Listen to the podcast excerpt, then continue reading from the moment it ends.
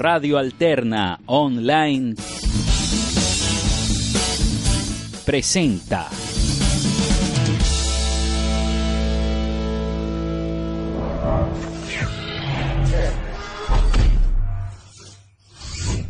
López Rodríguez Production presenta. Críticas. Comentarios y noticias.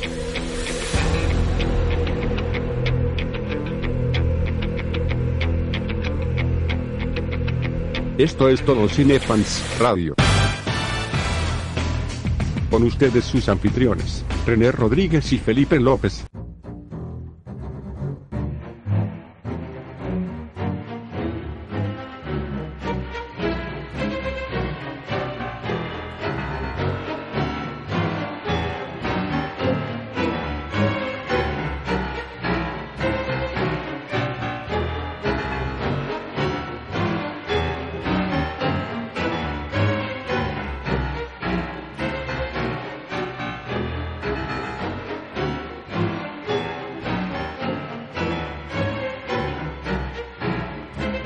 Señoras y señores, bienvenidos a todos Cinefans Radio número 31. Estamos muy contentos de estar en el 2016, enero del 2016. Contentísimos de este programa número 31, el primero de la tercera temporada. Llamémoslo así, el cuarto de la tercera temporada, el primero de la cuarta temporada. Me estoy equivocando yo. El primero de la cuarta temporada de todo Cinefans Radio.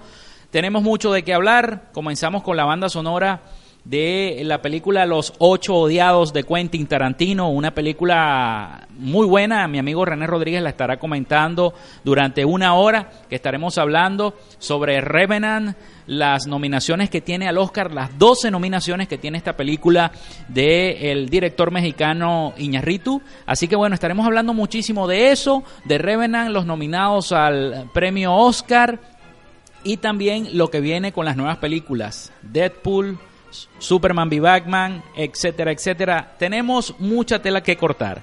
Mi nombre es Felipe López, mi Twitter arroba Felopiso López, el Twitter de la estación Radio Alterna arroba Radio Alterna 75. Recuerden que este programa llega a ustedes a través de esta estación online, radioalterna.net y muy contento de estrenar el nuevo portal de Todos Cinefans, todocinefans.com, www.todocinefans.com, ya está disponible para todos ustedes. Allí van a tener este podcast, van a tener todos los podcasts que ustedes quieran. Y bueno, ya pueden acceder a leer las noticias, análisis, review, todo lo que ustedes quieran de cine allí en todocinefans.com. Cuesta no decir el punto blogspot me cuesta bastante, pero bueno, ya estamos punto com. Contentísimo, señor René Rodríguez, como siempre a mi lado el pana de este proyecto, que bueno, ya estamos en el 2016. Feliz 2016 para todos. Y bueno, que comience entonces esta función de todo Cinefans Radio número 31. No, sin duda Felipe, un feliz año 2016 a todos aquellos cinéfilos que nos siguen aquí en todo Cinefan Radio. Estamos contentos, como comentaba Felipe, en estrenar el portal todocinefans.com estamos acostumbrándonos a dejar de decir Blogspot. Entonces, eh, si nos llegamos a equivocar en el transcurso de esta hora, no, nos perdona. Recuerden que mi Twitter personal es arroba René y. Rodríguez y pueden seguirnos en Twitter, arroba todos cinefans o con la misma dirección, arroba todos cinefans en Instagram. Felipe, estamos en la fiesta de los premios. Cuando arranca el año, el plato fuerte son los premios, bien sea de, todos los, este, los sindicatos de actores, directores, efectos especiales y todo esto, pero el plato fuerte es, son los Oscars. Esta semana ya lanzaron las nominaciones al Oscar. Hay gente que está muy contenta y otros que están bastante desilusionados. Yo me incluyo en ese paquete porque hay unas cuantas películas y actores que dejaron por fuera, que siento que se lo merecen más que estrellas que se encuentran este, como nominados. Eh, Felipe, vamos a arrancar hablando de lo que son este, el orgullo que podemos tener como latinoamericanos porque tenemos, no solamente ya se está haciendo costumbre que los latinos se encuentran presentes en, el, en, en, este galardón, sino que ahora ya tenemos seis, suma este año seis personas. Tenemos tres mexicanos, el director Alejandro González Iñárritu con The Revenant o El Renacido, Emanuel Lubezki por la misma película, pero el chivo, como le dicen a él, es un genio de la dirección de fotografía Trabajó con Alfonso Cuarón este, en Gravedad, trabajó con Alejandro Iñárritu en Birman, que para mí es la obra maestra del mexicano, y también ha trabajado con distintos eh, directores de la talla de Tim Burton. Entonces es un director de fotografía que para mí es uno de los favoritos y lo más seguro que se termine ganando por tercer año consecutivo la, la estatuilla.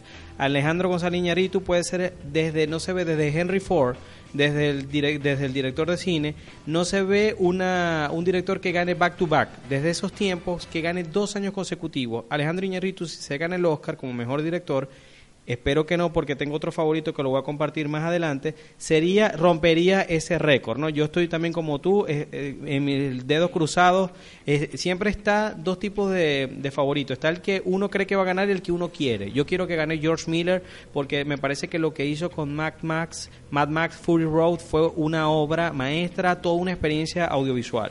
El colombiano Ciro Guerra con una película está nominado con película extranjera El abrazo de la serpiente. El chileno Gabriel Osorio por un eh, cortometraje y en mejor película animada tenemos al brasileño Ale Abreu. Felipe, esperemos que el próximo año por fin Venezuela se estrene en, en los nominados de mejor película extranjera.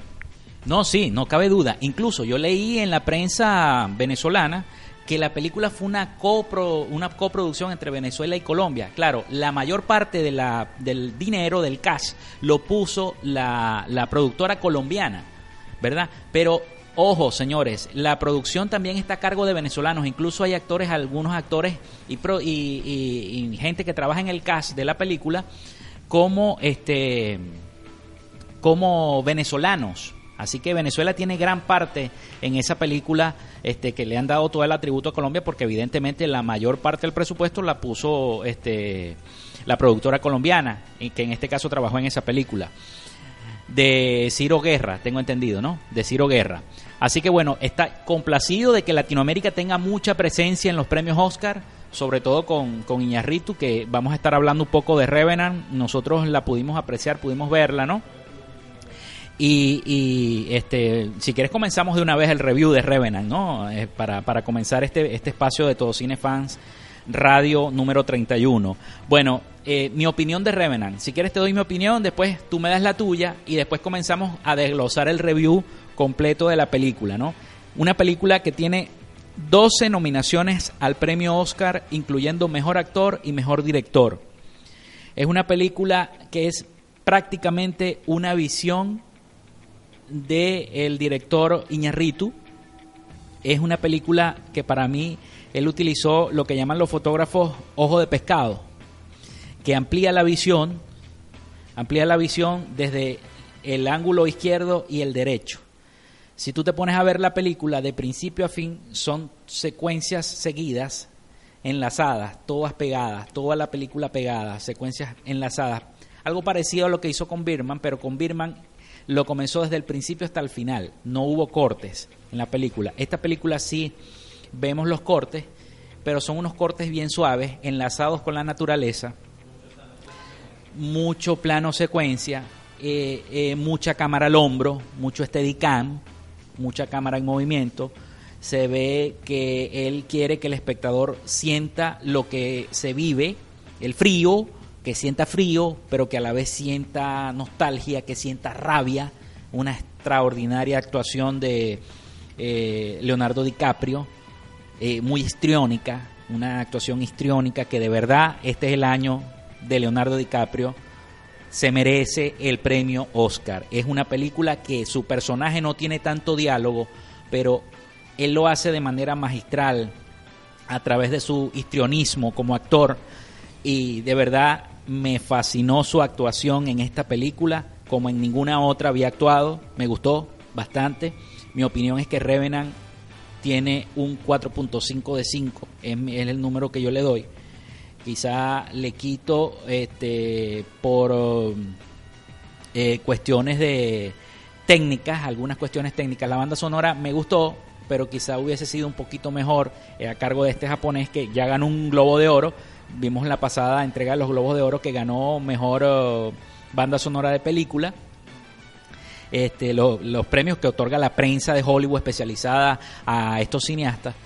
Sin embargo, esa es mi opinión. Es una película desde un punto de vista personal muy subjetivo de, de, de Iñarritu, yo pienso que es extraordinaria, es candidata fuerte a ganar mejor película, de verdad es una obra maestra, es una obra de arte y este poco a poco iremos desglosando lo que me pareció a mí la dirección de fotografía, lo que me pareció la dirección de arte, lo que me parecieron también los efectos especiales, sobre todo el ataque del oso, que me pareció increíble, los signos que tiene la película, la cantimplora. La cantimplora es un signo, el ojo de los caballos es otro signo. Son signos de la cultura indígena este, norteamericana siempre el ojo del caballo, ese, ese espiral que veíamos dibujado en la cantimplora, todos esos, esos signos los vamos a ir este, discutiendo a medida que transcurra este review que estamos haciendo sobre The Revenant, El Renacido, la película del director mexicano Iñarritu.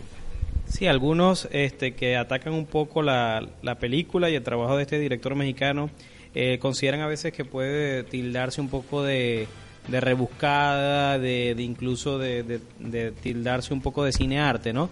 Él, lo hizo bastante en su película anterior, en Birman, con Michael Keaton. En esta profundizó mucho más eso. Incluso casi no hay diálogos en la película. Leonardo DiCaprio casi todo tuvo que actuar a través de transmitir emociones, a través de la mirada, de ciertos ruidos, movimientos. Siento de que el, el duelo que tuvo el eh, tanto mental como físico, contra Tom Hardy, que era el coprotagonista de la película, fue excepcional, siendo que Leonardo DiCaprio, si, ya, si, no, le, si no se gana la estatuilla este año, ya casi que se nota que es algo ya personal con él, porque eh, van distintas películas, Leonardo DiCaprio a pesar de que muchos lo conocimos con la película Titanic y lo veíamos como casi que el, el ídolo de las revisticas de, de quinceañeras, resulta que, que no, que se convirtió en toda una estrella, más allá de una estrella de cine, un actor consagrado que ha trabajado con los grandes, ha trabajado con Martin Scorsese, eh, con Quentin Tarantino, con Steven Spielberg. Eh, ahorita está trabajando con el mexicano, trabajado con Ridley Scott. En verdad, la, el Danny Boyle, que por cierto, este año ha sido el, el año de los directores eh, leyendas, porque tenemos que ha vuelto Ridley Scott, este, Danny Boyle, como lo había comentado, George Miller de Mad Max. O sea, hay una serie de directores que son legendarios que, que tienen que están compitiendo unos contra otros. Eso me parece excepcional. Leonardo DiCaprio, como dato curioso, para aceptar esta película. Esta película costó bastante, no solamente en, dinero, porque para hacer una película, este, si se quiere, para nada comercial, fue una película costosa, costó más de 100 millones de dólares y hasta ahora todavía no los ha recaudado. Resulta que Leonardo DiCaprio eh, optó por hacer esta película en vez de la biografía de Steve Jobs, que al final el papel obtuvo Michael Fassbender, que también está nominado en el mismo renglón. Como dato curioso, el segunda opción de Steve Jobs fue Christian, eh, Christian Bale, que está nominado por Big Short en como mejor actor secundario. O sea, resulta que las tres opciones que tenían ellos, que era DiCaprio, Bale y Fassbender, los tres terminaron nominados. Imagínate el calibre que estaban pidiendo para la película con el guion de Aaron Sorkin, que fue Steve Jobs, y voy a hablar un poquito más adelante de eso sobre lo que mi, mi review de Steve Jobs y lo que me parece el, lo que la omisión de Aaron Sorkin en, el, este, en lo que es el mejor guion adaptado, que me parece que, hacía falta ahí. Felipe la va a tener eh, bastante complicado, a pesar de que se lo merece, porque está el, favorito, eh, que, que, es un Fassbender para muchos. Eh, tenemos a Matt Damon, que se la comió en esa suerte del náufrago en el espacio, que fue con The Martian, que para mí es una de las mejores películas del 2015. también va a competir contra Brian Cranston y Eddie Redmayne, que fue el que le ganó a Michael Quito el año pasado. Entonces ahora va a poder ser que le termine quitando la, estatuilla a Leonardo DiCaprio. Yo, yo apuesto por Leonardo DiCaprio. Quiero y creo que va a ganar él. Como segunda opción tengo a Michael Fassbender. Felipe, no sé si tienes tú otra, tú también coincides conmigo Leonardo DiCaprio como opción. Bueno, Felipe, pasando ahora para la mejor película, ¿no? Eh, tú me decías que Revenant te encantó, ¿no? Pero que tenías tú ciertas dudas, ¿no? Fíjate que los que están nominados tenemos The Revenant, Mad Max. Quisiera que ganara, no creo que vaya a ganar. Luego está The Martian, que fíjate que la nominaron para darle un globo de oro como mejor comedia, a pesar de que, ok, la película es cómica, pero no es una comedia. The Big Short, que por cierto voy a verla hoy. The Bridge of Spice, que me parece que esta película de Steven Spielberg no está nominada porque es una película Spielberg, pero porque es un eh, consentido de la academia, pero no porque es una película de la gran cosa. Brooklyn, Room, que para muchos eh, es una película excelente, muy fuerte, la, la temática de esta película y Spotlight. Para eh, Spotlight la vi, Felipe, te la voy a hacer llegar eh, la próxima vez que nos reunamos para grabar el Todo Cinefan 32, que va a ser un especial de Deadpool, luego del estreno de la película de Marvel. Spotlight me recuerda, ¿te acuerdas? Esta película Los hombres del presidente, The Paper, El informante de Al Pacino. Es una película hecha para que la vean estudiantes de periodismo, una película A1, el guion, las actuaciones, súper sutil el trabajo de- del director. Me parece que una película que va a dar que hablar la noche a finales de febrero en los premios Oscar. No, yo también la quiero ver, yo también la quiero ver y espero espero poder hacerlo, ¿no? Este, te decía lo de lo de The ¿no? Fíjate que lo- lo- la nominaron en los Globos de Oro y salió triunfador en los Globos de Oro. Eso quiere decir que no le van a dar el Oscar. Eso es simple y llanamente eso, señores que nos están escuchando a través de, de radioalterna.net y o que están descargaron este podcast a través de todocinefans.com. Yo, yo pienso que va a ganar, este, quizá me equivoque, pero yo pienso que la crítica le va a dar el Oscar a The Revenant. A The Revenant.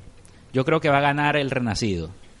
Eh, quizá, eh, eh, bueno, este, mi amigo René le va a Spotlight, eh, la quiero ver. Ya me, ya me pusiste ahí porque las cuestiones de periodismo a mí me gustan, ¿no?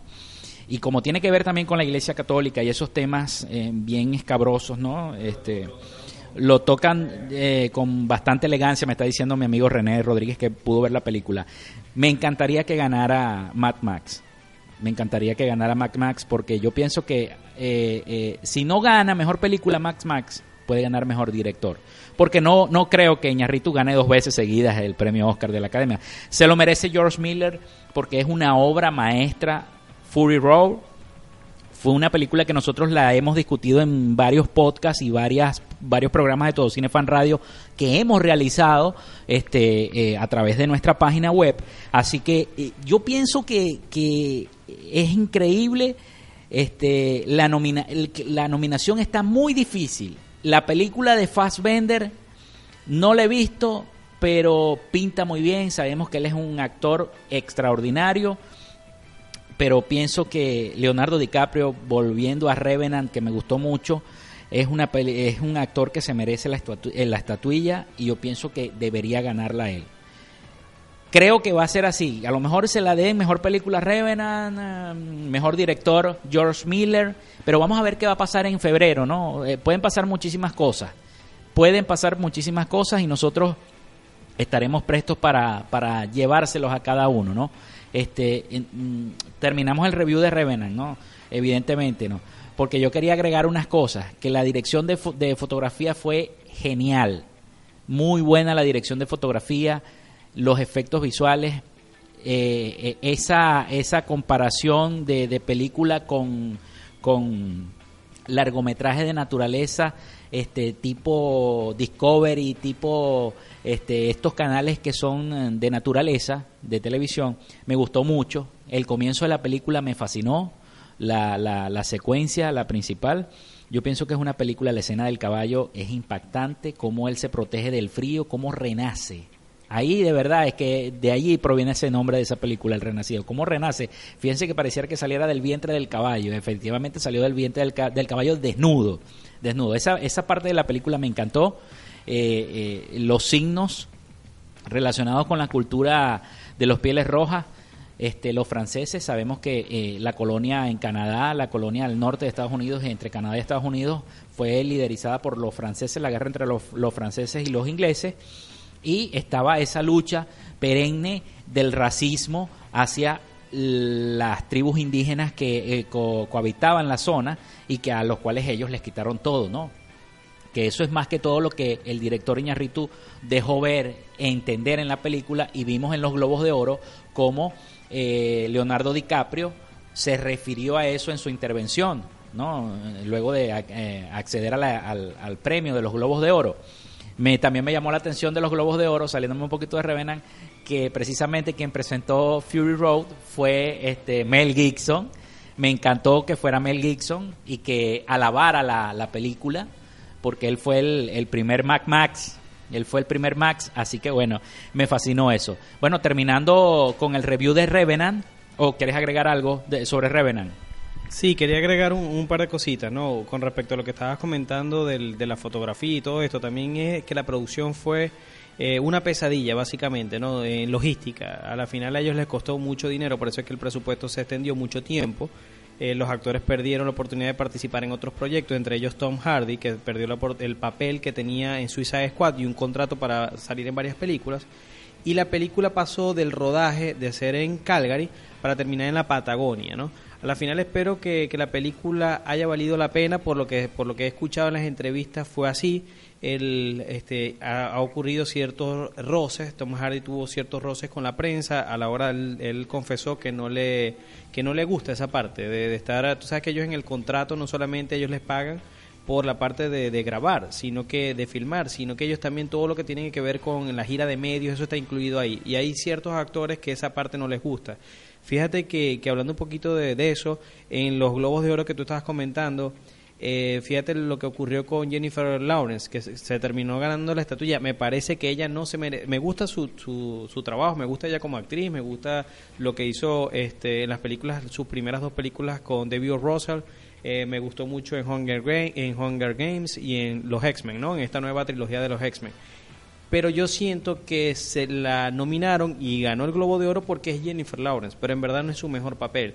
Y la actitud que tuvo con el periodista venezolano cuando el, periodista supuestamente le estaba tomando fotos, estaba viendo el teléfono y resulta que era que parece que estaba transcribiendo este, las preguntas porque el idioma inglés no es su idioma eh, principal y resulta que tuvieron ese medio impasse, ¿no? Que se hizo viral y hubo gente que lo defendía, entre ellos Anne Hathaway, a Jennifer Lawrence y mucha gente de la prensa que no. Entonces a veces estos actores yo creo que se les sube un poquito la cabeza. Voy a, quiero, mm, antes de, profundizar un poquito más en, en, lo que tiene que ver con, con las nominaciones, Felipe, quiero decir que más adelante vamos a hablar de los ocho odiosos, de The Eightful Eight, pero también voy a hablar, quiero que me digas tu opinión sobre el papel de Sean Penn como actor en la entrevista que le hizo, la polémica entrevista que le hizo al Chapo, ¿no? La locura esa. Pero eso lo vamos a dejar ya cuando ya cerrando, ¿no? El programa sí, eso yo creo que ese, ese va a ser el macheteo del día.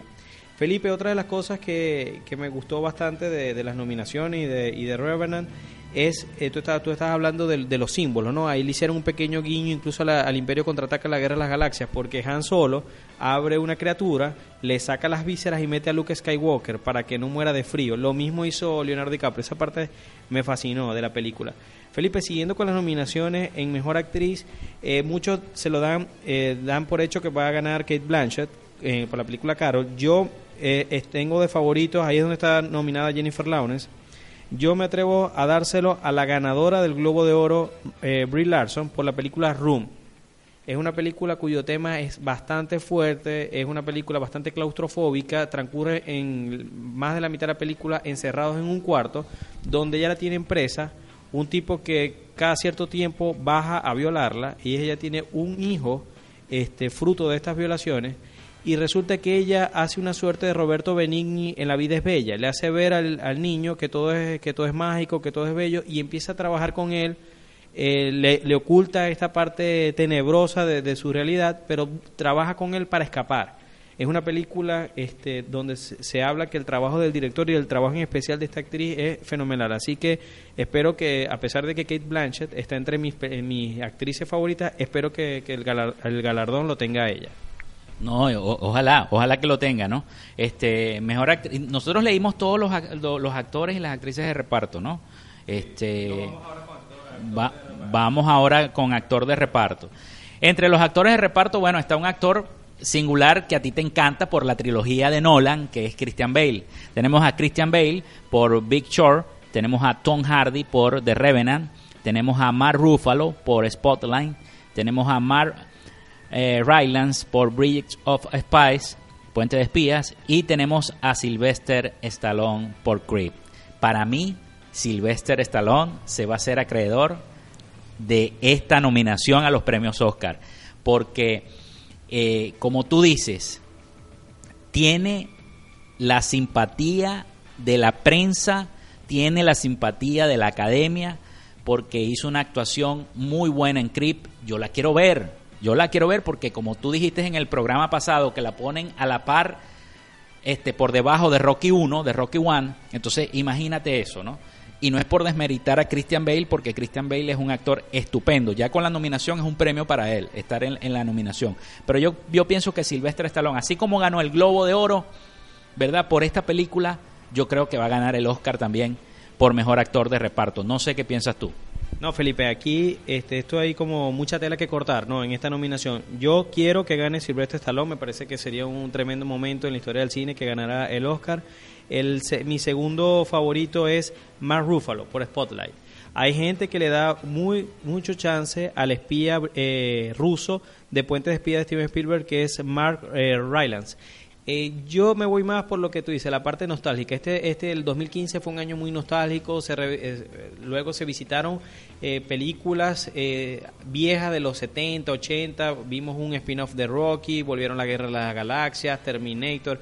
O sea, hubo, hubo toda una onda nostálgica. Entonces yo creo que eso se va a reflejar en los ganadores. Otra cosa, Felipe, con respecto a Creed, que me parece que hay, un, hay tres personas olvidadas. El protagonista, me parece que se merecía una nominación como mejor actor, Michael B. Jordan, totalmente no, no se quedó a la sombra de las películas de Rocky.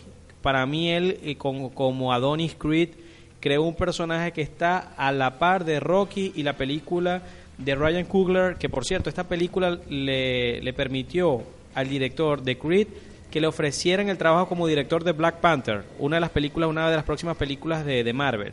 Felipe, me parece que faltó que nominaran al director de Creed, al protagonista de Creed, y siento que otra de las personas olvidadas, pero esto es de otra película, es Charlize Theron. Me faltó eh, mencionarla en Mejor Actriz. Me parece que Furiosa opacó, ahorita que estabas hablando de Mel Gibson, me hizo recordar cuando vi a Mel Gibson que por muy buen trabajo que hizo Tom Hardy en Mad Max Fury Road, él fue totalmente eclipsado por Furiosa, por el personaje de Charlize Theron. Entonces yo siento que ella merecía una nominación como mejor actriz principal. Pero bueno, así son las cosas en los Oscars, se maneja un poquito complicado. Ah, tú estás hablando del racismo, ¿no? Y siento que, que el tema de, de, finales de año y principio del 2016 ha sido el racismo y el machismo. El racismo se ha hablado de que a pesar de que el, el este, animador de la entrega de los Oscars va a ser Chris Rock, no hay un solo nominado de color. Eso por un lado. Dicen que el 60% de los miembros de la academia son personas mayores blancas. Y por el lado de machismo, voy eh, si, si, nos visitan en todoscinefans.com, este, tenemos un análisis de la Guerra de las Galaxias, de Star Wars, de Force Awakens, donde se habla de todo lo que se de los de los haters o los que empezaron a salir que odian ahora el episodio 7 y una de las razones era el personaje de Daisy Ridley, de Rey, que dicen que, que, que no tiene sentido toda la todos los poderes y todas las habilidades que tiene. Y me parece que la película lo explica muy bien. Y vamos a hablar de eso ya cerrando, cuando hagamos una revisión de lo que es las nominaciones de Star Wars, que son bastantes en los, en los renglones técnicos. Entonces, Felipe, tenemos el, el tema de, del racismo. Fíjate que eh, cuando tengas la oportunidad de ver eh, Samuel Jackson en Los Ocho Diosos, me parece que él también merecía una nominación al Oscar. Uno de sus mejores papeles en una película de Quentin Tarantino también pasó por debajo de la mesa. La actriz de Ex Máquina, que la nominaron por La chica danesa, debió estar nominada como mejor actriz también principal, así como Charlie. Entonces yo siento que hay mucha gente olvidada, tanto de color como mujeres. Entonces ha sido muy polémico este año con respecto a las nominaciones, en ese, en ese sentido. Con respecto a Christian Bale, yo siempre siempre voy a ser fan de cuando de, de su de sus trabajos. Lo he seguido antes de Batman, lo seguía con El Maquinista, con American Psycho, incluso con El Imperio del Sol, ¿no? Cuando estaba bien niño y trabajó con Steven Spielberg. Estaba leyendo que rechazó el papel de Enzo Ferrari porque tenía que aumentar de peso y ya el, ya el médico le dijo que ya por su edad ya no ya no podía estar sube y baja de peso que era algo muy común en su en su carrera Felipe, ahora nos vamos con actriz de reparto, ¿no? Aquí quiero que revises este, las que son las nominadas. Recuerda que Kate Winslet está entre las cinco nominadas y fue la que ganó Mejor Globo de Oro. Yo vi Steve Jobs y siento que se mereció la que se merecía la estatuilla y que se merece también el Oscar, pero me gustaría, a pesar de que sé que la favorita es Kate Winslet y que lo más seguro es que gane ella, es que Jennifer Jason Leigh de los Ocho Odiosos se la comió en la película, fue una de, fue una de las joyas de, la, de, esta película de Tarantino, fue lo mejor después de Samuel L. Jackson. Y Felipe, uno de los datos curiosos de Kate Winslet fue ese momento que tuvo con Leonardo DiCaprio, recordando un poquito el Titanic en, este, en los Globos de Oro, porque los dos ganaron esa noche y se tomaron una foto. ¿no? Entonces, fíjate cómo ha sido todo un 2015-2016, un año bien nostálgico que recuerda bastante los 80 y los 90. No, una locura. Bueno, este, una locura. Yo quiero ver esa película, este, la de Spotlight, la estás hablando mucho de ella, ¿no? Y, y, la quiero ver. Bueno, entre las, las demás nominadas, este, está Rooney Mara por Carol, está Rachel McAdams por Spotlight, está Alicia Vikander por La chica danesa. Ella es la chica de, los de, de Cipoll. Ella trabaja en The Man from Uncle de Guy Ritchie, que por cierto tú me estabas recomendando la película. Y ella, siento que más allá de la nominación que tiene por La chica danesa, merecía, era una nominación por la película Ex Máquina, que es una de las mejores películas del año pasado y tiene una nominación por guion original. No, y los efectos visuales que tiene esa película, eso es increíble. Eh, Ex Máquina es una película que eh, para mí es o es de culto, es una película así como Odisea en el espacio 2000, 2001, este, pero es increíble, a mí me encantó esa película, muy orgánica, muy orgánica a pesar de la, del, del, del, tema de los efectos visuales. Bueno, seguimos con el mejor guion original. Se habla mucho del, del script, ¿no? Siempre este, tenemos a Puente de Espías, Bridge of Spies, tenemos a Ex Machina, de la que está, Ex Máquina, de la que estábamos hablando, tenemos a Inside Out, la de Pixar, tenemos a Spotlight y tenemos a Strain of Compton. En esta, en esta nominación de mejor guion original, ¿cuál es tu favorita? Y quisiera que me lo dijeras, ¿no? Porque yo en esta eh, no he visto todavía Spotlight. Quisiera verla para dar mi respuesta a esta nominación. Eh, eh, esta está también bastante complicada porque tengo tres favoritas, ¿no? Ex Máquina, siento que se merece la estatuilla. De repente no se lo den porque no es una película así tan de una audiencia tan grande como es Inside Out, que me parece espectacular que una película animada esté nominada como mejor película animada y como mejor guion original. Es que en verdad el trabajo que, hicieron, como siempre, Pixar, a la hora de, de retratar lo que el funcionamiento del cerebro de una niña, es una cosa que suena suena fácil decir, pero en verdad es algo, unos conceptos bien abstractos que llevarlo a la gran pantalla con una trama, con unos puntos de giro es bastante complicado y ellos lo hicieron, eh, como decimos aquí en Venezuela, A1, lo hicieron de una forma excepcional. Felipe, eh, no me extrañaría que gane Spotlight, pero quisiera que ganara Ex Máquina. Spotlight es porque es una es un tema bastante complejo, tienen bastantes protagonistas, es una película coral, un elenco bastante abultado, un tema bien engorroso, bien polémico y lo trataron de una forma que tú sigues el, transcurrir de la trama, tú no te pierdes. Y no se fueron a lo, a lo amarillista, a lo grotesco, no, no. Como te dije, lo trataron de una forma eh, muy, muy, muy refinado, muy elegante. Es una película con bastante clase. Bueno, esperemos que así sea, esperemos que así sea. Seguimos y les recuerdo que pueden visitarnos en todo cine .com, todocinefans.com, www.todocinefans.com. Allí pueden encontrar toda esta información que le estamos dando en este podcast y pueden descargar este podcast también en la parte de podcast. Ustedes se van al menú y ahí, bueno, ahí descargan, nos dejan comentarios, todo lo que ustedes quieran. Este, allí lo pueden hacer. Pueden escuchar este podcast a través de Radio Alterna de lunes a viernes a las 4 de la tarde, hora de Caracas, Venezuela. También pueden escuchar este podcast a través de radioalterna.net, www.radioalterna.net. Estén pendientes a través de arroba radioalterna75 el Twitter para que se conecten. Muy complacido y muy feliz de tener tantos escuchas en la estación porque se ha incrementado, René, el nivel de escuchas este, diarios en la estación. Estoy muy complacido por ello. Y bueno, espero que este, y también escuchan mucho nuestro programa, ¿no? E incluso los repetidos, y a veces veo y veo hasta, hasta 15 personas conectadas escuchando nuestro programa, y, eso me fascina, que, estén conectados y que, y que lo escuchen online también, ¿no? No lo descargan, sino que lo escuchan online.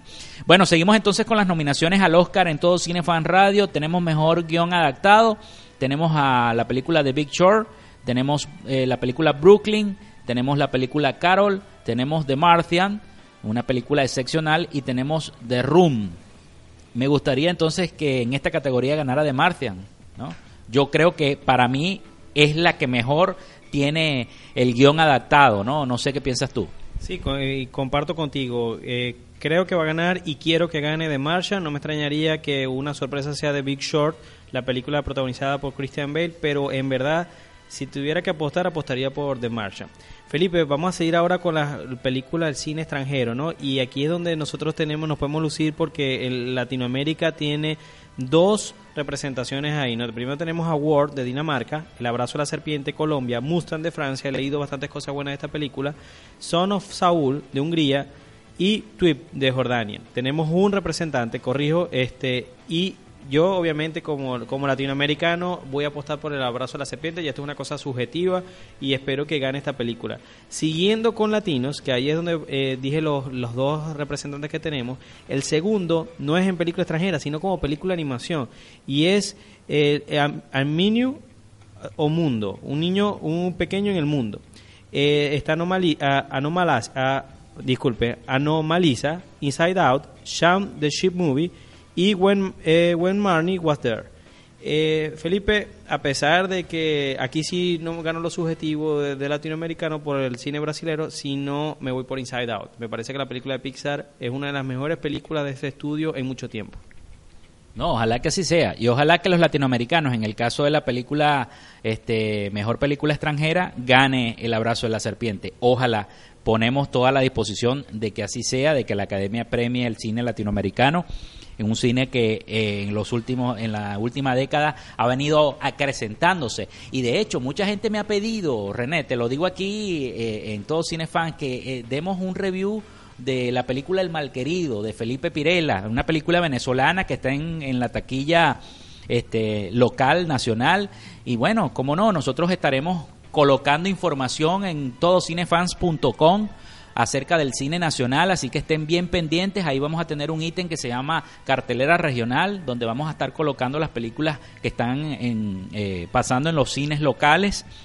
Así que estén pendientes y bueno, nosotros eh, les haremos un review de la película El, Mal, El Malquerido. No sé qué, qué, qué, qué, comentario has escuchado tú sobre la película. Pienso que es una película, eh, comentarios mixtos. Algunos dicen que no ha sido la mejor actuación de este joven venezolano, eh, no ha sido la mejor adaptación de la vida de Felipe Pidela, del gran bolerista de América, ¿no?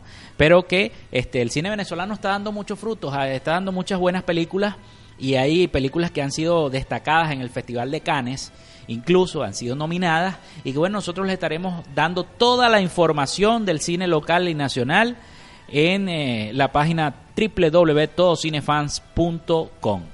Sí, Felipe, sin duda este, hay que hablar de películas. Eh, más adelante, eh, en próximos programas, tenemos que hablar de esta película y de la película Desde Allá, que también he escuchado muy buenos comentarios. Felipe, ya las siguientes nominaciones que quedan son más que todo del aspecto técnico, ¿no? Entonces, para que darnos un chance en lo que es la, este, hablar un poco de, de lo que es el, lo que son los directores. Y yo siento que aquí, eh, como lo había comentado, este, vamos a cerrar la parte del Oscar con el, este, lo que es el mejor director, para luego pasar con el review de Los Ocho Diosos. Y Felipe, aquí me parece que hay varios olvidados, ¿no? Y, me, y voy a resumir con el director de Sicario, es uno de, mis directores predilectos, él tiene una película del 2013 llamada Prisioneros, que me parece excepcional, este, con Hugh Jackman, uno de, sus mejores papeles.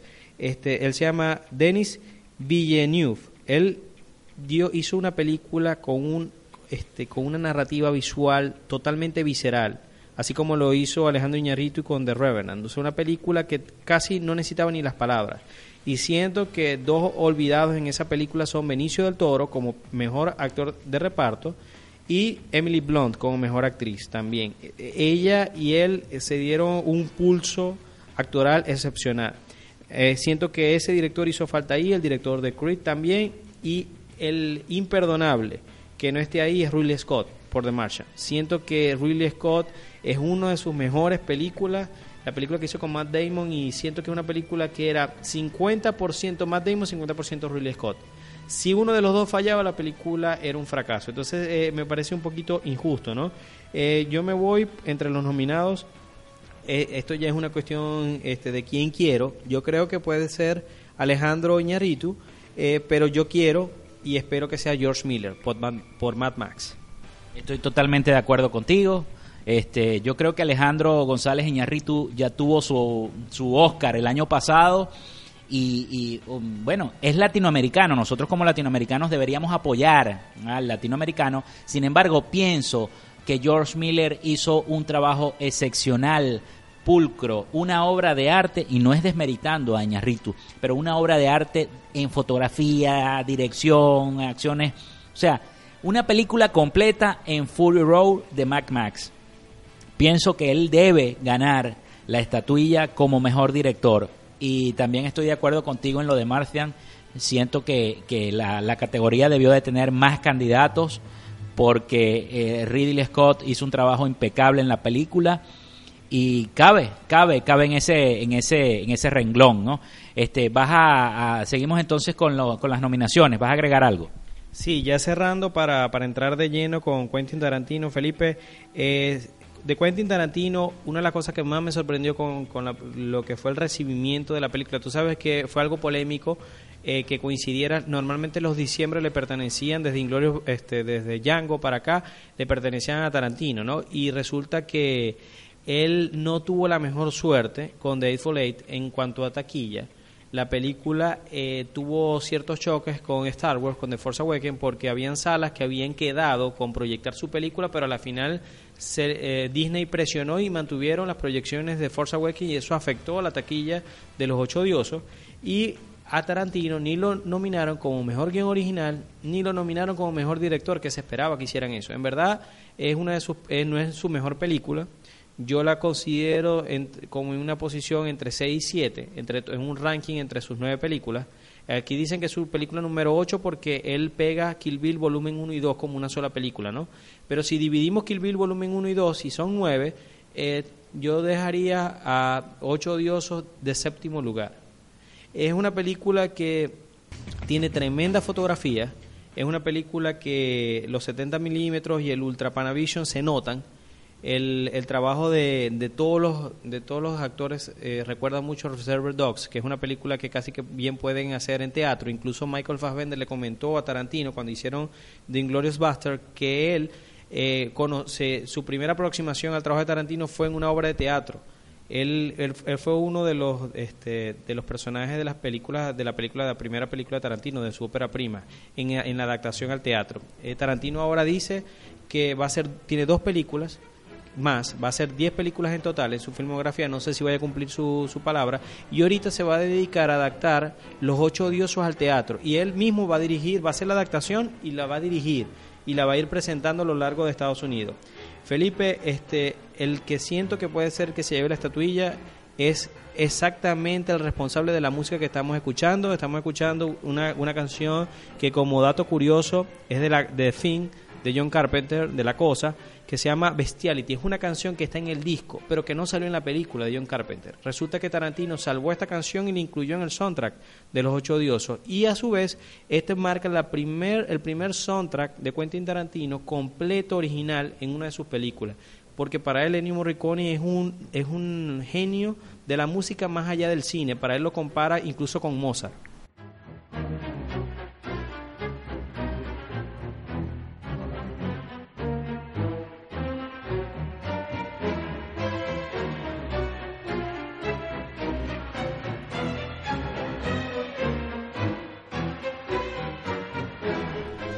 Bueno, imagínate, comparar a Ennio Morricone con Mozart. Lo que estamos escuchando es de la banda sonora de Los Ocho Odiosos o Los Ocho Odiados de Eightful Eight. Y, es una película de Quentin Tarantino. Quentin Tarantino se ha destacado por eh, ser un cineasta irreverente, por ser un cineasta que incluso ha amenazado con decir que eh, bueno, si el cine se digitaliza en su totalidad, él va a dejar de, hacer cine y se pasa para la televisión, porque ya no tiene sentido hacer cine. Este eh, director de muchas películas, esperando quizá una trilogía de, de, de, la, de Kill Bill, parte 3 y volumen 3, y que cierra la trilogía. Sería interesante ver una tercera parte de Kill Bill. Los Ocho Odiados es una película que yo aún no he podido ver. Este, mi amigo René me la prestó, pero no la he podido ver. Eh, quisiera que él más o menos me diera un review de lo que él vio de la película. Eh, ¿Qué le pareció del 1 al 5? cuál es tu impresión de la película en cuanto a fotografía, en cuanto a actuaciones, quién para ti fue el, el mejor actor, eh, si es la mejor película de Quentin Tarantino. ¿Qué es lo que te pareció en general la película Los Ocho Odiados? Que mm, solamente la dimos en los Globos de Oro, pero en, en, la, en, el, en los Oscars no sé si tiene alguna nominación que se me escape, ¿no? Pero que tú a lo mejor la puedes ubicar ahí en la, en la tablet, este, que estamos aquí conectados a la web en, en, el estudio, y revisando la tablet, este, te puedes conectar y revisar una de las nominaciones que tiene esta película. Mejor actriz de reparto, por ejemplo, ¿no? Que estábamos hablando con mm, la y mejor fotografía. Ojo, ojo con la fotografía, ¿no? Que yo lo vengo diciendo, Quentin Tarantino es genial con la fotografía.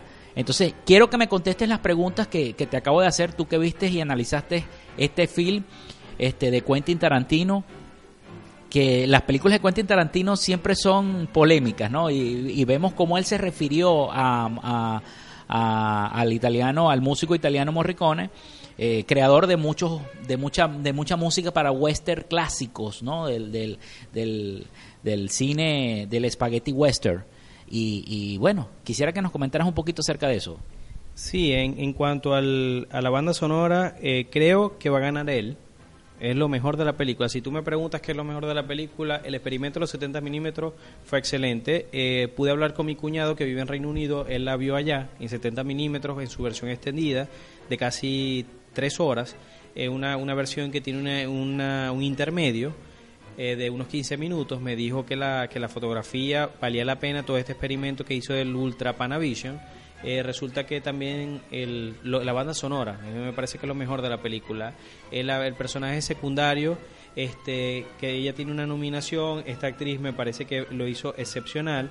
En cuanto a mejor score, eh, Felipe, siento que tiene bastante chance, ¿no? Porque eh, me siento que John Williams en la Guerra de las Galaxias de Star Wars no hizo su mejor score. Es una de las cosas que de repente, comparándolo con otras de sus, de sus eh, fanfarrias y, y, piezas y track de episodios anteriores, siento que en este, más allá del tema de Rey o de Kylo Ren, en la película siento que pasó como un poquito por debajo de la mesa. El soundtrack de Sicario eh, fue bastante afilado, bastante lleno de tensión como el de los ocho odiosos, pero no creo que vaya a ser el que le robe el, el galardón. Entonces yo siento que aquí estamos casi seguros, ya los Oscars les encanta esos premios, por eso es que yo siento que de repente no te extrañe que uno de estos tres leyendas del cine gane, o, si, o los tres o alguno de ellos, Silvestre Stallone como mejor actor secundario, George Miller como mejor director y Ennio Morricone por eh, Los Ocho Diosos. O sea, siento que ellos se van a lanzar esta, esta onda retro. En cuanto a la película, Felipe, básicamente es una película que, como ya dije anteriormente, se puede estructurar como una obra de teatro. Es bastante hablada, en un solo, básicamente la mayor parte de la película se desarrolla en una, en una cabaña, es un solo set. Eh, siento que la película recuerda mucho bastante a Reservoir Dogs. Tiene algunos guiños de películas como Pulp Fiction, eh, incluso este de Jackie Brown. O sea, tiene un poquito de cada cosa. Eh, tiene una, un aire a estas historias de Agatha Christie. Tiene bastante suspenso, bastante. Quién, como quien dice, quién fue el asesino. Como la, el juego este club, que, que si fue el mayordomo. Ese tipo de cosas. Samuel Jackson en su mejor papel desde Pulp Fiction en una película de Quentin Tarantino y el monólogo que, que da Samuel Jackson en la película es uno de los monólogos más ácidos de todas las... Para mí lo mejor de la película es el monólogo de Samuel Jackson. Entonces yo a la película le doy un 3.5 de 5 porque siento que un problema muy común últimamente en Quentin Tarantino es que como él mismo escribe los guiones y él dice que esta es su etapa más literaria, él siente que la, su etapa más visual fue con, con Kill Bill, esta parte él está tan enamorado de sus propios guiones que le cuesta cortar las escenas. Entonces yo siento que la película con 30 minutos menos hubiese sido perfecta. Bueno, ese fue el review de mi amigo René Rodríguez de los ocho odiados. Pueden encontrar toda la información y, he sido consecuente repitiéndolo a través de a lo largo del programa y del espacio en www.todocinefans.com estrenando, celebrando el estreno de nuestro portal y muy complacido de, de este portal de noticias de cine, críticas, eh, review y los podcasts que no pueden faltar del proyecto de Todo Cine Fans eh, Radio, que a nosotros también nos encanta, ¿no? Nos encanta hacer este programa y nos encanta también que nos sigan las redes sociales de Todo Cinefans, importantísimas, arroba Todo Cinefans, arroba Todo Cinefans, para que nosotros y ustedes estemos conectados, ¿no? Y el Instagram, señor René. Sí, el Instagram Todo Cinefan. También recuerden seguirnos en arroba Radio Alterna en Instagram. Eh, también pueden seguirnos en este, nuestros amigos de Nutrienergía en arroba Nutrienergía en Twitter e Instagram en la misma dirección. Y Felipe, si no me equivoco, Radio Alterna en Twitter es arroba Radio Alterna 75. Ok, chévere. Felipe, eh, ya cerrando los ocho odiosos, Jennifer Jason Lee ella, mi cuñado que vio la película, también me dice que ella le recordó toda llena de sangre al final de la película a Carrie y a Evil Dead, la película de Sam Raimi. Eh, esto, esto tuvo bastante de películas de terror de los 70 y de los 80. Felipe, ahora volviendo a los 70, este, con La Guerra de las Galaxias, que la película de J.J. Abrams, que por cierto voy a dar dos notas de J.J. Abrams que pueden revisar en todocinefans.com. Una es sobre su proyecto sorpresa. J.J. Abrams estaba callado, bien, bien sigiloso, tenía todo el mundo distraído con Star Wars y resulta que tenía una producción que por cierto la nota también la tenemos en junto con un análisis que hicimos de Force Awakens y la y el nuevo proyecto sorpresa de J.J. Abrams lo tenemos en todocinefans.com, búsquenlo en este en la área de, de trailers y en la área de, análisis, ahí pueden ver bastante esa información. Felipe, J.J. Abrams en The Force Awakens eh, hizo una, una suerte de tributo a George Lucas con su película del 77 a New Hope. Eso ha traído que muchos fans quedaran contentos, me incluyo entre ellos, y mucha gente la, ha criticado porque dicen que es una copia de este, la película de George Lucas. Siento que ya, ya la he visto ya tres veces en el cine, tú la has visto dos, y después de verla tres veces te puedo decir que siento que en un principio eso fue lo que menos me gustaba de la película pero ahora entiendo por qué lo hicieron. Siento que, que hacía falta un piso familiar, lo hablé bastante en el análisis que está en todocinefans.com. Hacía falta un piso familiar para poder presentar estos estos héroes nuevos, estos villanos nuevos que vienen, que son un poquito, que cambian los paradigmas conocidos. Tenemos una Jedi que es una mujer, eh, tenemos eh, un Stormtrooper que ahora es un héroe y un Sith o posiblemente un Sith que es un seguidor de Darth Vader que tiene que se, que tiene conflictos, que tiene dudas si está en el lado bueno o en el lado oscuro, ¿no? Entonces son cosas un poquito más modernas, más más muchos cambios con respecto a los arquetipos tradicionales que presentaba George Lucas en la trilogía original. Entonces yo siento que algo tradicional, algo nuevo, algo viejo, corrijo, te tenían que presentar para poderte también colocar lo nuevo, porque si no era como demasiado y de repente ibas a crear un rechazo como lo que ocurrió con las precuelas de Star Wars. Eh, Felipe, la crítica ha sido muy buena, siempre salen sus, eh, como va a pasar con Batman v Superman, en marzo siempre va a salir gente que no le gusta la película, normal, cuando una película pega mucho, pasó ahorita con Jurassic World, siempre va a salir gente que dice que es más inteligente que todos los demás y la película es una porquería, normal. Eh, la, la, taquilla, lamentablemente, no, o sea, el logro ha sido un logro zuliano, como decimos aquí en Venezuela, eh, hicieron lo impensable. En muy poco tiempo eh, se, han convertido en la tercera película más taquillera de la historia, pero dudo mucho que supere a Avatar. El desastre de Avatar fue, fue colosal en taquilla. Entonces, yo, dos billones, casi tres billones de dólares es, es bastante complicado, ¿no? En China la estrenaron y en China no, ni siquiera se habían estrenado las precuelas. No tienen mucha cultura de Star Wars, entonces eh, los, los, números no fueron los que ellos esperaban. Entonces la película ha hecho, de, claro que ha hecho ha sido exitosa, ha hecho mucho dinero, pero es una película que no siento que vaya a superar a Avatar. Y eso no es nada malo, sino que los tiempos han cambiado. En el tiempo de Avatar el 3D era algo nuevo en el tiempo de Avatar no es como ahorita que las películas salen en Blu-ray o las pueden descargar o ver vía streaming muy rápido después del estreno. La gente que si quería volver a ver una película tenía que irla a ver otra vez al cine varias veces porque no sabía cuánto tiempo iba a pasar para que la eh, estrenaran en DVD. Felipe, otra de las cosas que informaciones sobre la Guerra de las Galaxias es que a pesar de que el personaje Han Solo vio su fin en esta película, eh, van a hacer un spin-off dejan solo y ya se está pensando en los posibles actores que van a ser. Está eh, ahí e incluso el, el, protagonista de Whiplash está entre los posibles candidatos, pero siento que van a terminar con un actor desconocido, es lo mejor que pueden hacer. Rogue One, la película que van a dirigir este año sobre unos rebeldes que roban los planos de la Estrella de la Muerte, ya se confirmó que va a salir Darth Vader. Él va a ser el villano principal de la película. James Earl Jones va a reemplazar el- su, su, su voz.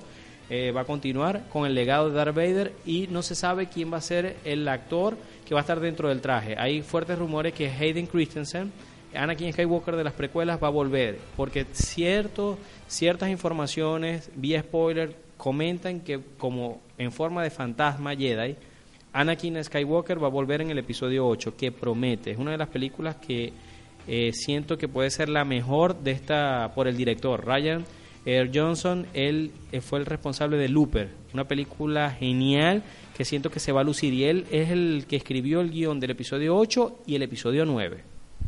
Una locura, señoras y señores que nos están escuchando a través de radioalterna.net. Vamos con la sección del macheteo. ¿no? Vamos con la sección del macheteo. Este- en este año 2016 no nos podríamos ir sin machetear a un señor que está por ahí, que está dando de qué hablar. Así que vámonos con la sección del macheteo en todo Cinefans Radio.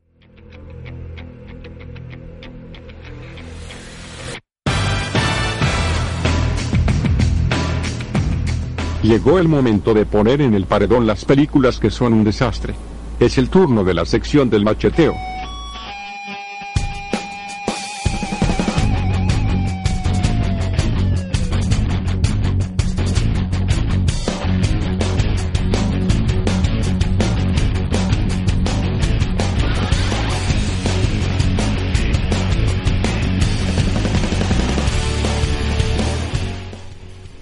Bueno, ya estamos en la sección del macheteo aquí en todo Cinefans Radio número 31. Comenzando este 2016. Bueno, la sección del macheteo. ¿A quién vamos o de quién vamos a hablar, amigas y amigos que nos están escuchando en este programa de cine? De un actor que ha venido... eh, eh, yo no sé qué les pasa a, a este actor de Hollywood. Lo único bueno que tiene es Charlize Theron. Y me refiero a Sean Penn. Sean Penn es un actor que ha venido no solamente aquí a Venezuela, donde hizo una gran amistad con el señor fallecido Hugo Chávez, que nos dejó una, un gobierno hambreador en este país y nos dejó un malestar y unas colas y ahora tenemos la inflación más alta del mundo en Venezuela. Y el tipo vino acá a chulear al gobierno porque es un chulo. Y ahora resulta que también está metido en el peo del Chapo Guzmán. O sea, a él le encantan las cosas mal hechas. Al señor Sean Penn le encantan las cosas mal hechas. Y no solamente a él, también a la actriz Kate del Castillo, la mexicana, que también está metida en cosas mal hechas. Entonces le gusta andar, le gusta andar con personas que, que, que de verdad son un desastre, con personas que de verdad no tienen la capacidad intelectual y pareciera que no tuvieran sesos ni cerebro para darse cuenta de que este señor Sean Penn es un chulo. Yo hace tiempo dejé de ver las películas de Sean Penn. Está metido en lo peor del mundo y por lo tanto este merece la sección del macheteo, señor René Rodríguez, y merece este que lo fusilemos. Yo eh, tenía tiempo que no hacía esto, ¿no? Pero creo que lo voy a, a volver a hacer. Lo voy a volver a hacer porque tenía tiempo que no fusilaba a nadie, que no ametrallaba a nadie. Sí, hay que matarlo porque eh, yo no sé qué piensas tú, René, de esta situación del Chapo Guzmán, Sean Penn, Kay del Castillo. ¿Hasta cuándo va a seguir Sean Penn? Lo único bueno que tiene es Charlize Theron. Sí, sin duda. Y Felipe, en verdad, eh, cerrando el, el tema rapidito para, para hablar un poquito de lo que más nos gusta, que es Batman v Superman. Eh, Felipe, él sencillamente está jugando a que es periodista, se la da de que estaba eh, bajo peligro, pero es una estrella de cine, obviamente no, o sea, él estaba seguro y se la estaba jugando de que él era este, este entrevistador experto cuando mucha gente molesta le decía que por qué no le preguntó al Chapo por los periodistas asesinados mexicanos, ¿no? Y que del Castillo yo creo que ahora va a estar en la lupa de las autoridades en México porque esos contactos tan cercanos se ven un poco extraños, ¿no? Sean Penn es, lamentablemente está dentro de la lista de los de los actores chulos del, del gobierno venezolano, entre ellos está Danny Glover que se llevó un dinero para una película que nunca hizo. Y a la final Sean Penn va eh, cuando el tiempo cuando el tiempo transcurra y se descubran tantas cosas malignas de este gobierno, porque más allá de una corrupción, este es un gobierno maligno que se ha encargado de narcotráfico, muertes, desapariciones, y él, él, el solo hecho de él haber estado involucrado, yo creo que al final su legado va a ser empañado con esas, eh, esas ideologías. Yo siento que es muy fácil vivir en esta, como Oliver Stone, es muy fácil vivir en Estados Unidos, en un mundo capitalista y estar hablando del socialismo y todo esto y la revolución. Vente para acá, vive un año y luego conversamos.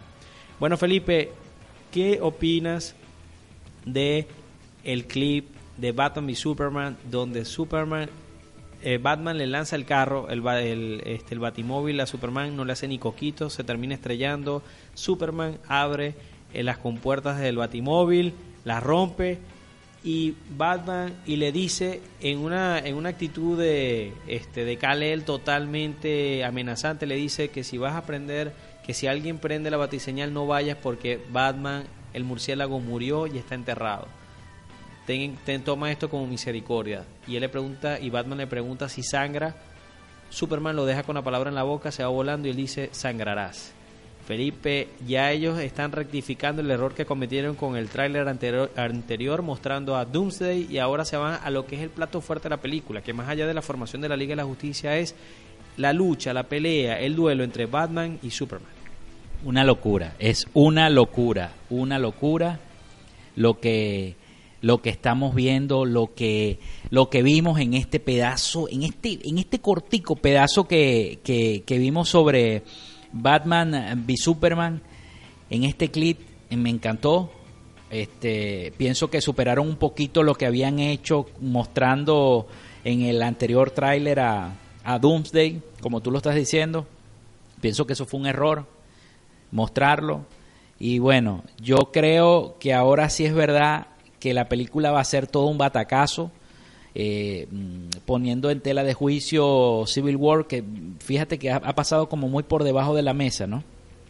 no muy, pocos críticos hablan de Civil War, de Capitán América versus Iron Man, ¿no? Y ponen encima la pelea de Superman contra Batman. Y eso me gusta, ¿no? Como fanático del personaje. Pero me encanta vemos a un Superman que está como especie de, controlado, de que eh, eh, cree que bueno, que ya el tiempo de Batman pasó y que él ahora es el nuevo salvador del mundo, que más bien que vaya a crear a los nietos, le dice a Batman que él se va a encargar de todo y por eso se va. Y en una, en, una actitud desafiante, Batman lo desafía, pues. Eh, dice, a lo mejor voy a, voy a ver, a pensar qué es lo que puedo hacer para poder dañar a esta persona que, está haciendo mucho daño y mucho mal a, Ciudad Gótica, supuestamente, entre comillas, porque ve a, Batman, ve a Superman como un enemigo. Pero me pareció formidable, pienso que la película pinta bien, esperando el 25 de marzo, que es el estreno de esta película, no sé cómo la vamos a ver, no sé, yo no sé qué haremos ese día. Ese día vamos a estar muy, muy ansiosos, un programa especial de Batman v Superman. Así que bueno, la vamos a pasar súper genial y por supuesto, eh, todos los reviews que salgan ahora y las noticias y los trailers y si salen más spots los van a ver en www.cinefans.com. Sí, Felipe, el, eh, vamos a estar, pueden revisar con respecto a Civil War si hay cierta, bastante expectativa, primero porque es Marvel Studios, segundo porque el arco o la historia de Civil War en los cómics es legendaria, pero siento que luego de la decepción con Age of Ultron y que esto se siente como un Avenger 2.5, eh, si se quiere, las expectativas están altas, pero no, es, no está el factor sorpresa, el factor innovador que va a tener Batman y Superman, que es la primera vez en la historia del cine que estos dos personajes van a compartir pantalla. Entonces eh, es muy distinto los niveles de expectativas, el nivel de, de, evento, de película de evento que se va que va a ocurrir en Civil War con lo que va a ocurrir en Batman y Superman. Siento que los de Marvel están muy confiados con que ellos van a, que tienen la supremacía en cuanto a los universos expandidos en los, todas estas películas conectadas y yo creo que Batman v Superman les puede, como decimos aquí en Venezuela, tapar la jeta y con Suicide Squad de David ayer eh, puede ser que sea otro batacazo en el año. Así que Felipe, estamos, o sea, empieza, eh, como que dice, eh, estamos pasando la, estamos arrancando esta temporada de premios, pero luego viene el lomito. En el programa 32 vamos a arrancar con el programa de, de Deadpool y en el 33 con Batman v Superman. Eso va a ser un programa 100% especial dedicado a estos dos personajes. Felipe, Les recuerdo a aquellos que nos están escuchando que visiten todoscinefans.com y, y revisen la nota en zona de spoiler. Hay una nota eh, dedicada a Batman, a Batman v Superman sobre el posible villano principal o final de la película y tenemos también en zona de spoiler una posible, eh, un, un rumor muy fuerte de la conexión entre Spider-Man y Iron Man en esta película. Felipe, ya cerrando, J.J. Abrams me, me sorprendió esta semana porque sacó un tráiler en en- durante el estreno de la última película de Michael Bay, 13 horas, que se llama 10 Cloverfield Field. 10 Cloverfield Field. Felipe es la secuela de la película Clover- Cloverfield este y es una película que se volvió de culto y nadie sabía que estaba haciendo la secuela. Es una cosa que es raro ahorita que una película nadie sepa que está en producción, es una película de bajo presupuesto con solamente tres actores, entre ellos John Goodman. Y, y J.J. Abrams, que es el maestro de los secretos, no nadie se enteró de que esta película se estaba haciendo y nos sorprendió con el tráiler esta semana y resulta que el estreno va a ser en dos meses. Yo recuerdo en el Comic Con de hace dos años cuando salió la noticia de Batman y Superman, quedamos todos sorprendidos, pero, pero ahí te decía que faltaban dos años para ver la película. No, en esta te dicen que faltan dos meses para ver la película. Eso va a ser algo súper único y cada vez más raro ahorita con la cuestión del internet las redes sociales de que una producción pase así eh, clandestina, en secreto, desapercibida. Felipe, ha sido un placer en este primer programa del 2016, eh, del 2016 el 31. Cuando nos veamos el 32 vamos a ver qué, acertamos y qué pelamos con respecto a las predicciones de, de los Oscars. Y nada, este, me toca recordarles que nos visiten en las redes sociales arroba todos cinefans, tanto en Twitter como en Instagram. Eh, si les interesa todo lo que tiene que ver con nutrición, cuidado de la piel, control de peso o negocio multinivel fuera de su país, o sea, en un negocio internacional, visítenos en arroba nutrienergía, tanto en Twitter como en Instagram, o denle clic al link, al banner que sale en nuestra página todocinefans.com. Felipe, ha sido un placer, mi Twitter personal es arroba René. Rodríguez, y quiero que nos dejes con una canción de una película que va a ser el estreno del mes que viene y lo que ha sido la campaña publicitaria de la última película de Ryan Reynolds eh, promete, cada vez me sorprende más, la película ha ido agarrando momentum con esto, con los pósters, con las vallas publicitarias que tienen en Estados Unidos, con los trailers, con los TV spots, así que Felipe, este, dime qué, qué nos tienes por ahí.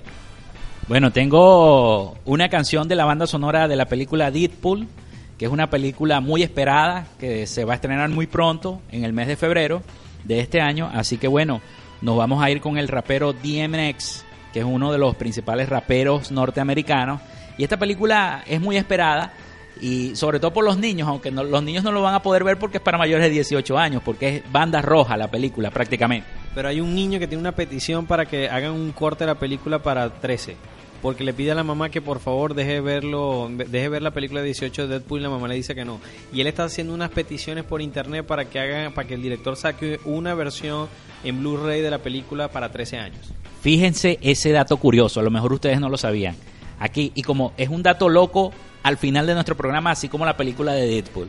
Así que bueno, en la producción, musicalización, edición y montaje de este espacio Todo Cine Fans Radio, mi amigo René Rodríguez y quien les habla Felipe López. Nos escuchamos pronto en la próxima entrega de Todo Cine Fans Radio. Chao.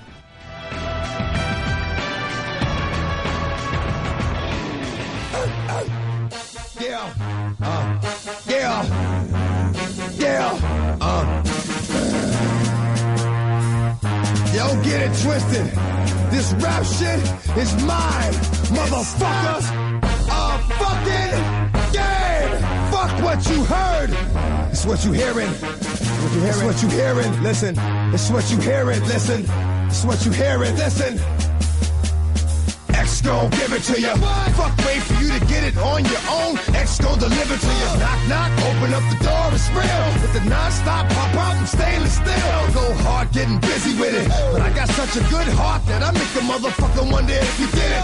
Damn right, and I do it again. Cause I am life, so I got to win. Break bread with the enemy.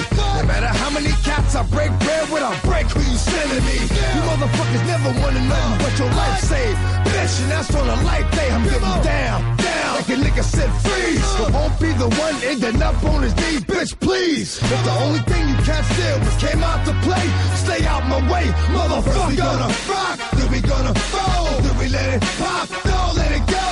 X gon' give it to you. He gon' give it to you. X gon' give it to you. He gon' give it to you. First we gonna rock, then we gonna roll, then we let it pop, don't give it to you. He gon' give it to you. X gon' give it to you. He gon' give it to you. He ain't never gave nothing to me. But every time I turn around, cats got their hands out, wanting something from it. I ain't got it, so you can't get it.